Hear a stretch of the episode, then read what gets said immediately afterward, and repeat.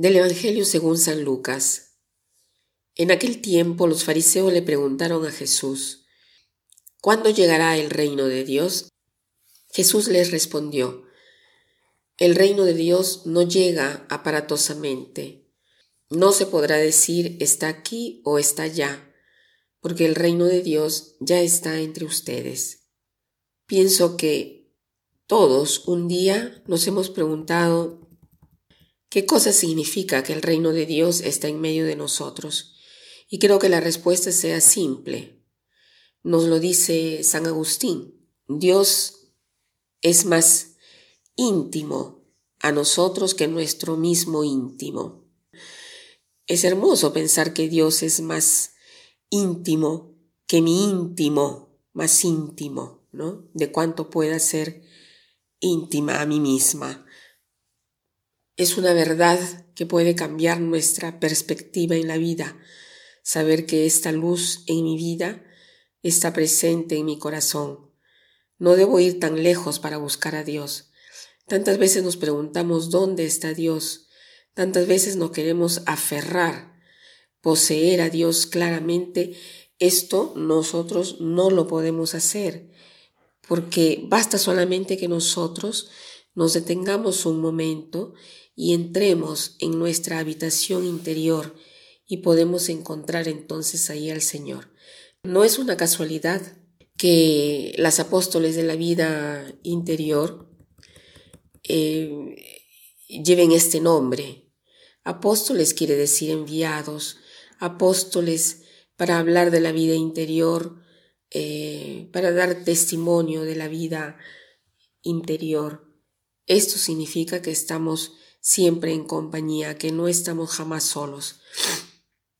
Esta luz divina, esta vida de Dios, esta gracia de Dios nos acompaña en cada momento de nuestra vida, en cada momento.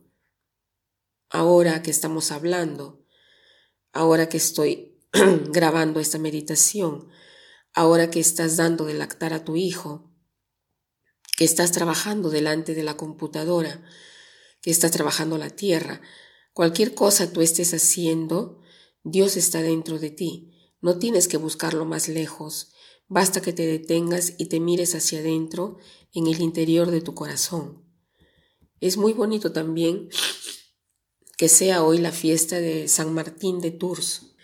La liturgia nos presenta en la primera lectura del libro de la sabiduría un párrafo que dice así, Dios ama solo a quienes conviven con la sabiduría. Pero antes decía, ¿qué cosa era la sabiduría? Decía, la sabiduría es un resplandor de Dios, una emanación purísima de la gloria del Omnipotente, es un reflejo de la luz eterna, un espejo inmaculado de la actividad de Dios y una imagen de su bondad. Ella solo lo puede todo, sin cambiar en nada, todo renueva, entra en las almas de los buenos, de cada generación, hace de ellos amigos de Dios y profetas. Y esto es lo que pedimos hoy al Señor, de pasar por nuestras almas y prepararnos como amigos de Dios, como profetas, ansiosos de hablar en lugar de Dios, en el sentido de que Dios pueda servirse de nosotros, de nuestra boca, de nuestro corazón, de nuestras manos. Esto pidamos hoy al Señor, de vivir con Él, porque Dios ama a quien vive con sabiduría, con este Espíritu de Dios y esa sabiduría que pasa a través de nosotros y nos prepara para ser amigos, para profetizar, para hablar en su lugar, Pidamos al Señor de ser instrumentos hoy y pidamos de vivir cada momento, deteniéndonos y entrando siempre más profundamente donde está Él.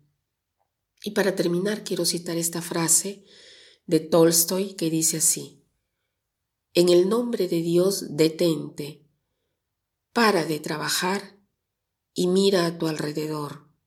Dios está en nosotros. Que pasen un buen día.